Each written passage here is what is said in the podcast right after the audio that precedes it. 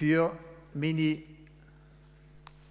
vielleicht letzte Predigt, sicher jetzt in meiner Anstellung, habe ich mich im Herbst entschieden, im Spätherbst, im November.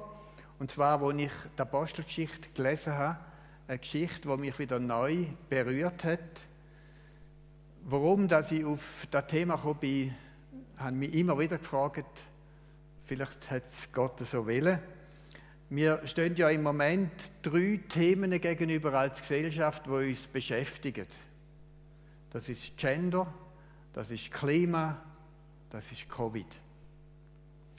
Und eine recht herausfordernde Situation. Und ich glaube, die ersten Christen sind auch in sehr herausfordernden Situationen gestanden.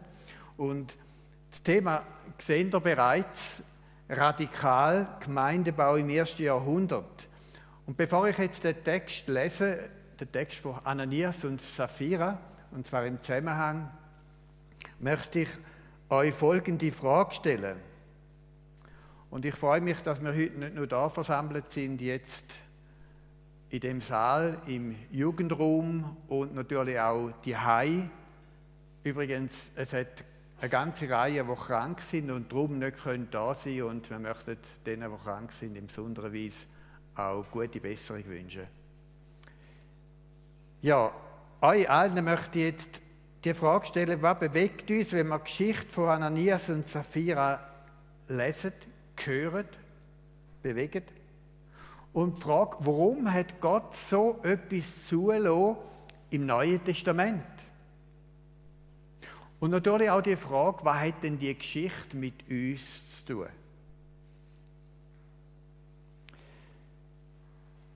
Apostelgeschichte Kapitel 5, Vers 1. Ein Mann aber mit Namen Ananias samt seiner Frau Sapphira verkaufte einen Acker.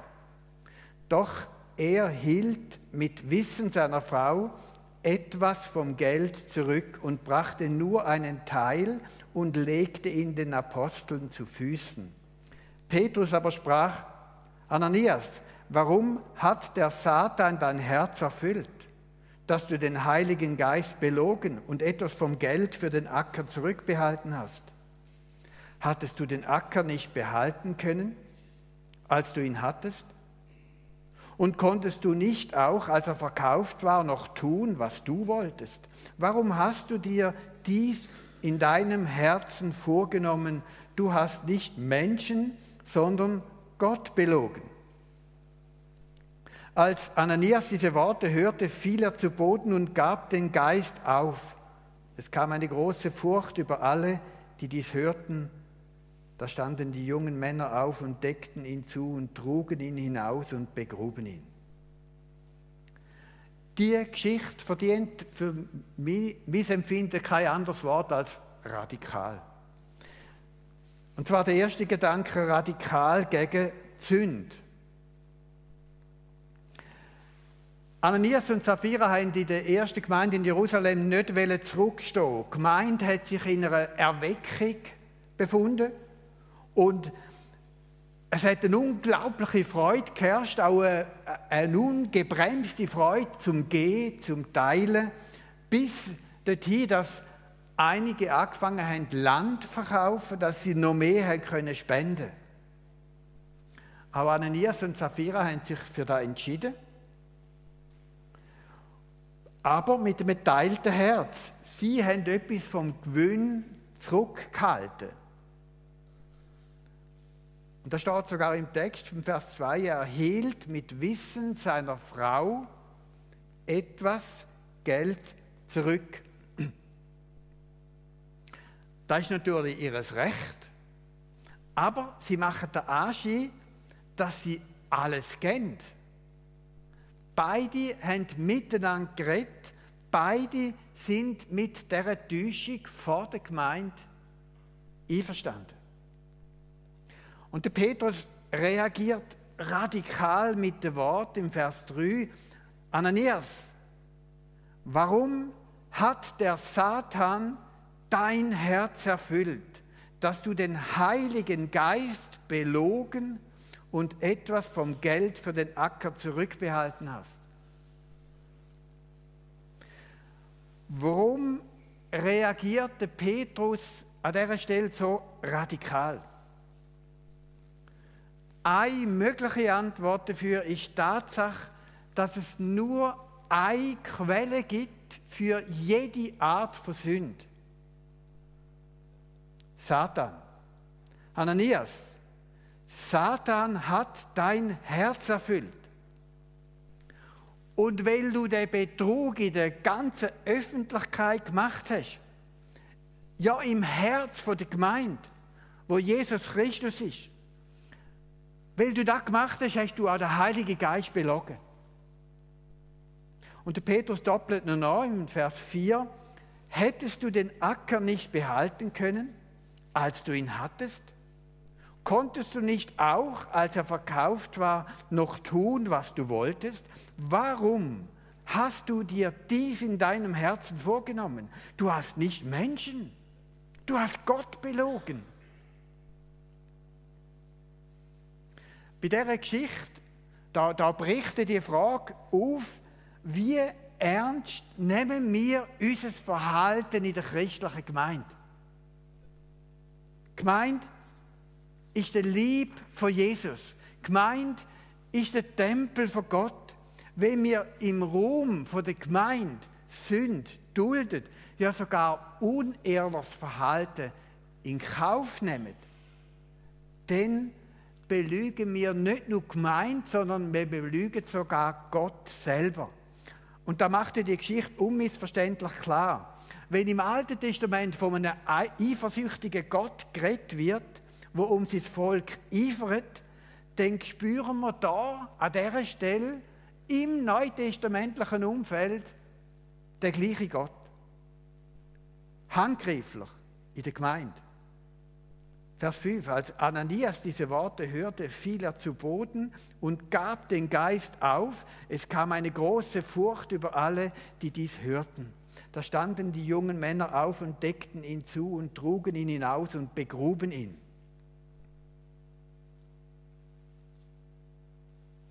Was da passiert in der Gegenwart vom Gottesdienst, von der Gemeinde, ist eine Offenbarung von der Herrlichkeit von Gott.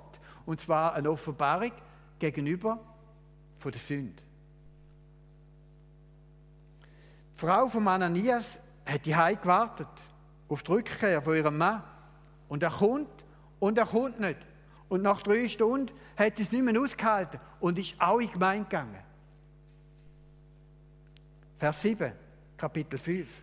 Es begab sich nach einer Weile, etwa nach drei Stunden, da kam seine Frau herein und wusste nicht, was geschehen war. Aber Petrus sprach zu ihr, sag mir, habt ihr den Acker für diesen Preis verkauft? Sie sprach, ja, für diesen Preis.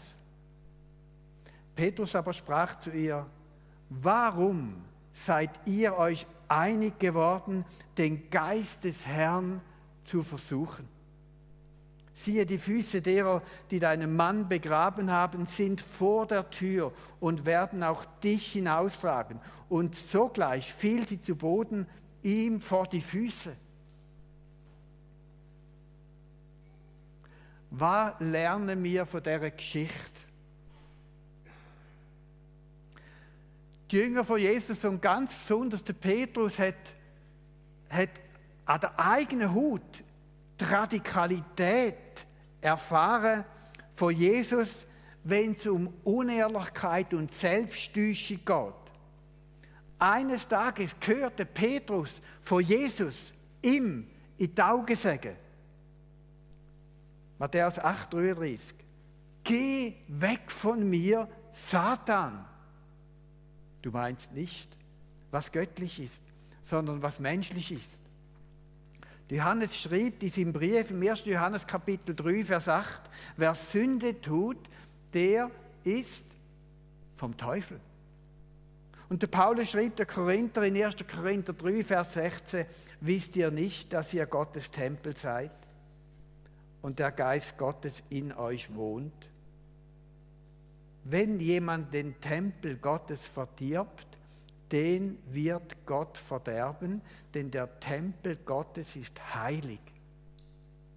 Der seid ihr. Wenn Gott, und das macht er da in der Gemeinde von Jerusalem, unmittelbar auf Zünd reagiert, reagieren würde, wo wir ganz bewusst tolerieren, wo wir wissen, jetzt machen wir etwas Falsches, jetzt sind wir nicht mehr ehrlich, jetzt betrügen wir, dann bedeutet das immer der Tod. Wenn es nicht passiert, dann nur darum, weil Gott dem Sünder Zeit möchte geben, Ruhm zur Buß.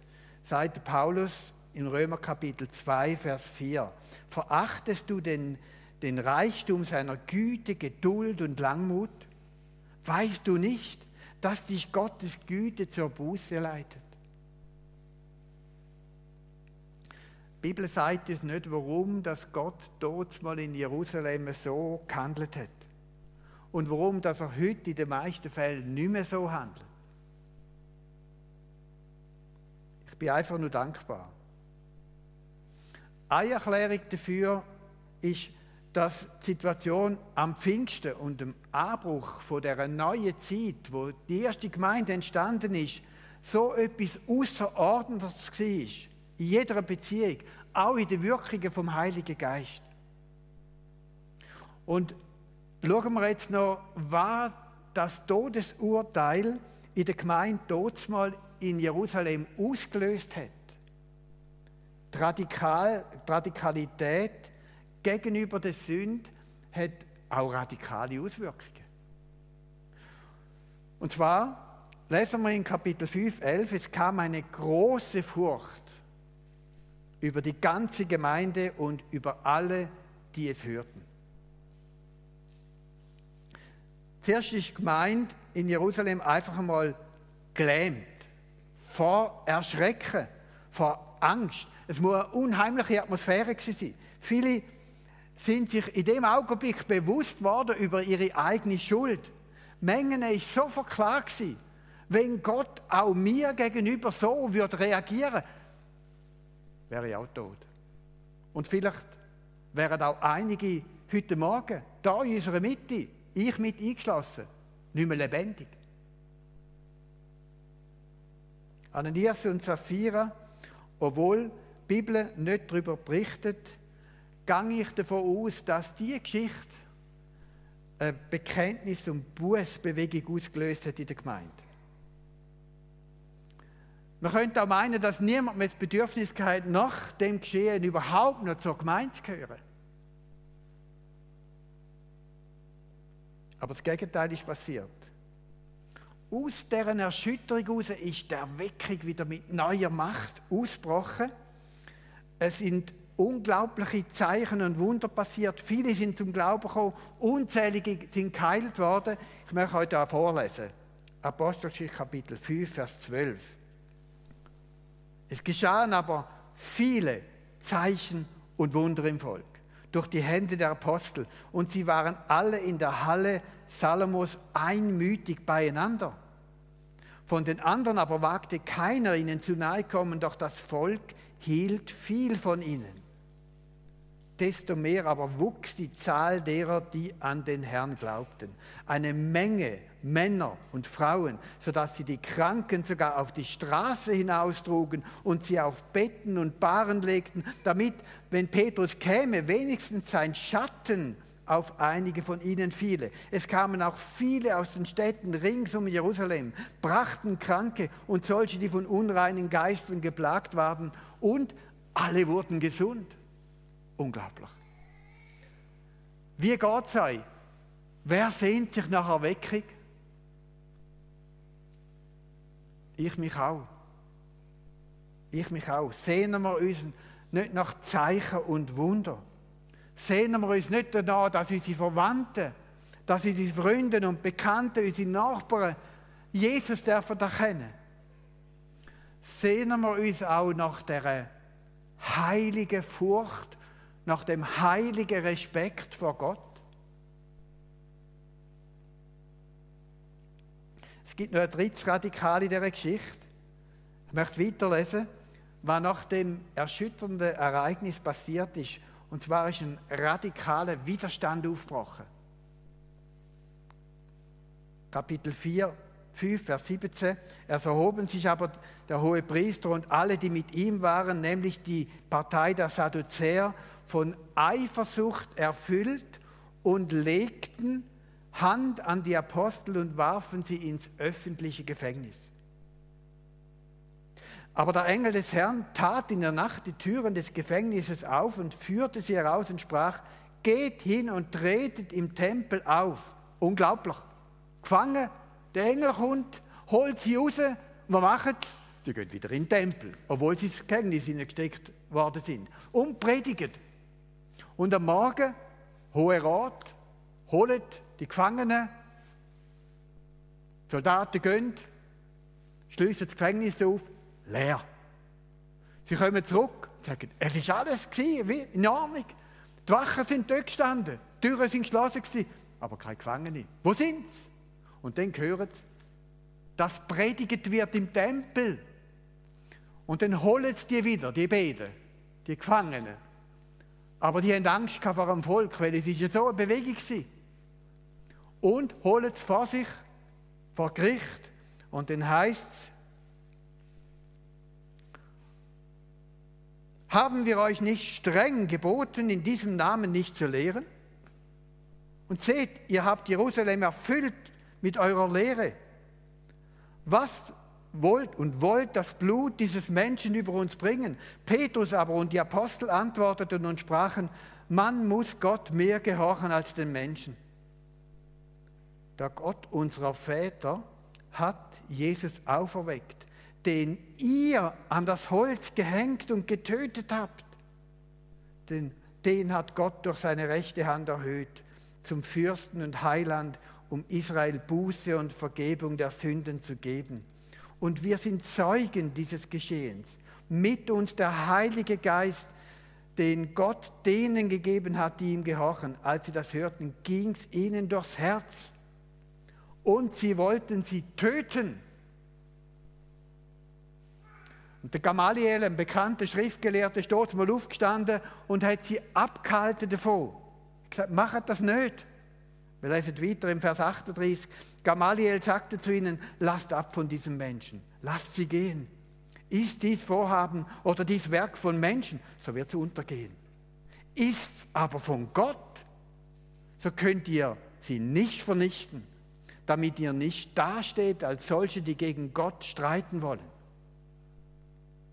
Da stimmten sie ihm zu und riefen die Apostel herein, ließen sie gehen und geboten ihnen, sie sollten nicht mehr im Namen Jesu reden und ließen sie gehen. Die erste Gemeinde in Jerusalem ist definitiv Stadtgespräch.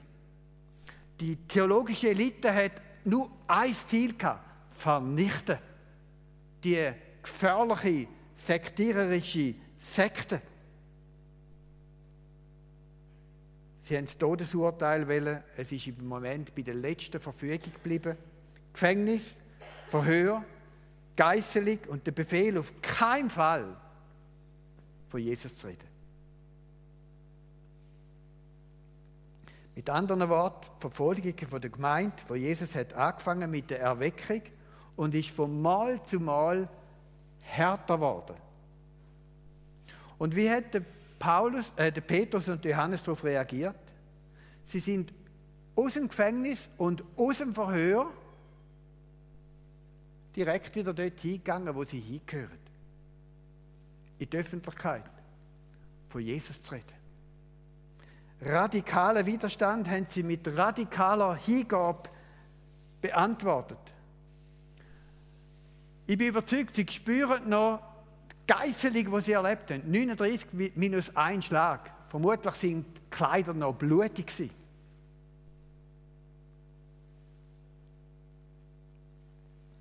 Aber sie haben gewusst, unser Auftrag ist, machen zu Jünger.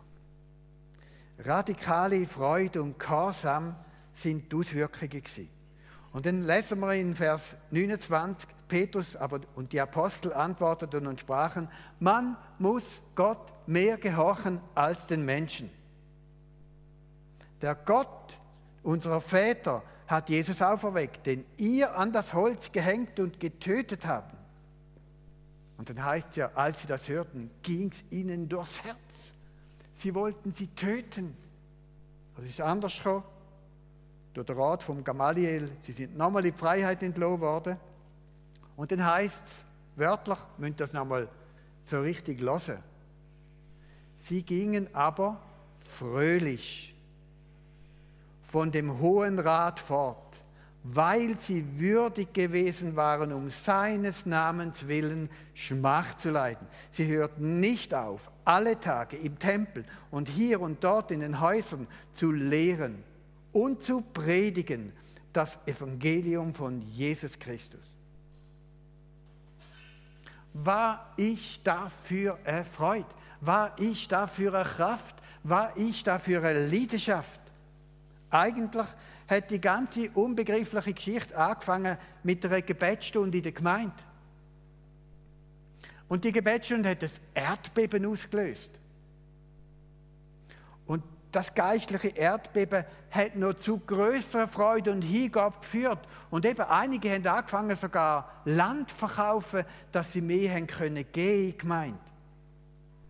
Auch Ananias und Sapphira. Und nochmal, was lernen wir aus der Geschichte? Wir lernen unter anderem den Preis der Erweckung kennen. Da, wo sich viele in dem Raum da sehen und auch viele, die jetzt die Heim zulassen. Unsere Glaubensväter sind radikale Christen wie Jesus auch. Und wir sind aufgerufen, ihnen zu folgen. Es fängt mit Gebet an und es fängt mit einer schonungslosen Ehrlichkeit an, sich selber gegenüber. Und es fängt mit dem Bewusstsein an, dass es nichts, nichts Heiliges und nichts Wichtiges gibt auf dieser Welt als gemeint. Der Lieb von Jesus, der Tempel von Gott auf dieser Erde. Gemeint Jesu ist die einzige Hoffnung von der Welt. Und wir sind Träger von dieser Hoffnung und darum kann die Antwort nur radikal sein. Können wir das? Nein, wir können das nicht. Der Petrus, die zentrale Figur in dieser Geschichte, hat Jesus verleugnet, obwohl er ihm in der ganzen Radikalität versprochen hat, ich folge dir in Tod. Grundlage der Vollmacht im Leben von Petrus ist bei der Verurteilung von Jesus geleitet worden. In dem Augenblick, wo Petrus Jesus dreimal verleugnet hat. Und dann? Und dann ist er rausgegangen und ist zusammengebrochen. Und dann hat er brüllt.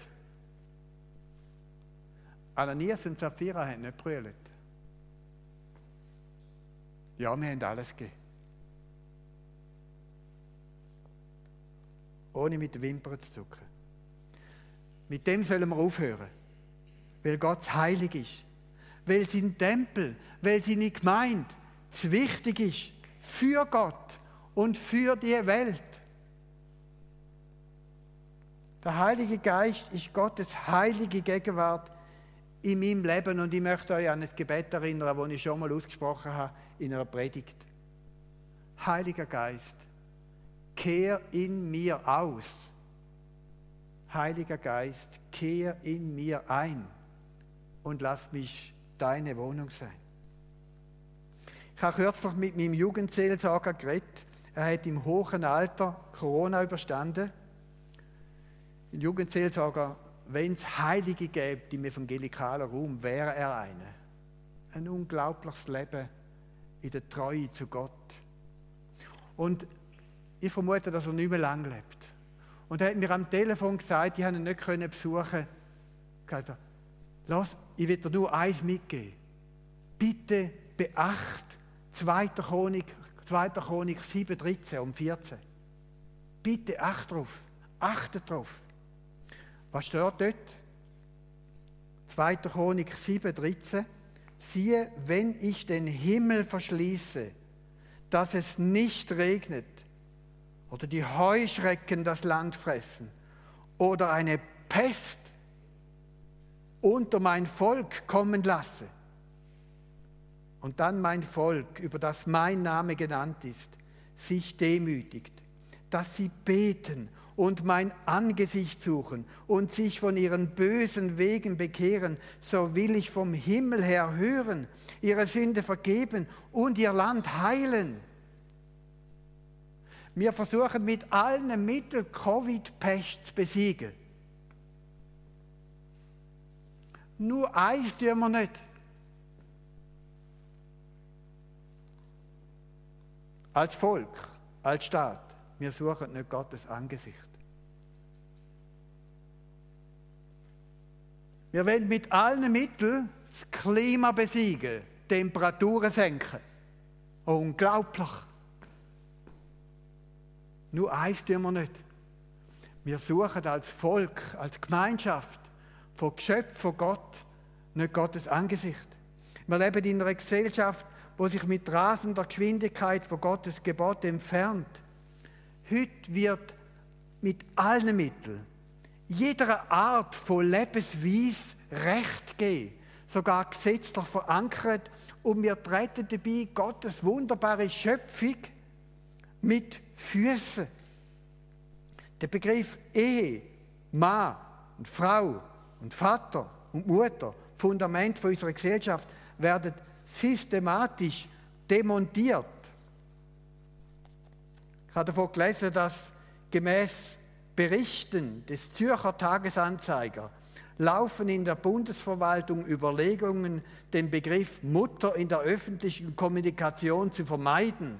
Bereits seit Jahren wird über die Verwendung von Älter 1 und Älter 2 statt Vater und Mutter diskutiert. Und parallel dazu hat eine zunehmende Ächtung der überzeugten Christen stattgefunden. Europaweit nimmt Verfolgung von den Christen zu, wo sich mutig zu unserem Schöpfer bekennen, wie er die Welt gemacht und geformt hat. Und zu dem, was er uns sagt, an dem Gebot festhaltet. Ein radikaler Widerstand regt sich gegen die Jünger von Jesus. Und wie heißt unsere Antwort? Heiß oder kalt? Lau oder radikal? Viele unter uns sehnen sich nach Erweckung, sie ist möglich und sie fängt in der Regel mit dem an, was wir jetzt miteinander feiern. Das Abendmahl. Das Wunder von der Vergebung und Versöhnung mit Gott vollkommen. Das Abendmahl ist der heilige Raum, wo wir dürfen eintreten ohne Angst. Nehmt esset. Das ist mein Lieb, wo für euch gebrochen wird. Nehmt, trinket. Das ist mein Blut, wo für euch vergossen wird. Eine radikale Hingabe, ein radikales Opfer, radikale Vergebung und Versöhnung. Es ist vollbracht.